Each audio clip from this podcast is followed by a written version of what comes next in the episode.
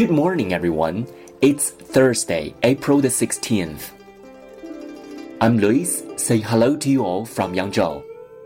大家周四早上好，今天是四月十六号，我是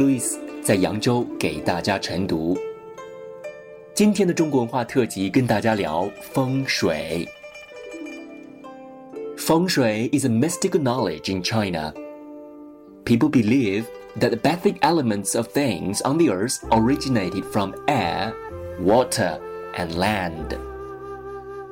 The improvement of feng shui will improve the relationship between humans and nature. Feng shui is widely used in architecture and interior design.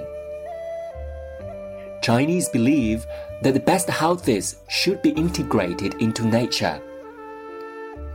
Water brings vitality, and fish brings good luck. These elements determine the quality of feng shui.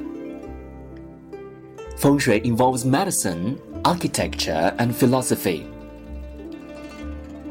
Chinese put emphasis on feng shui and harmonious relationship between humans and nature.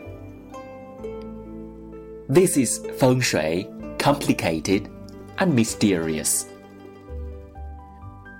That's all about this morning's reading. Thanks for listening. See you tomorrow.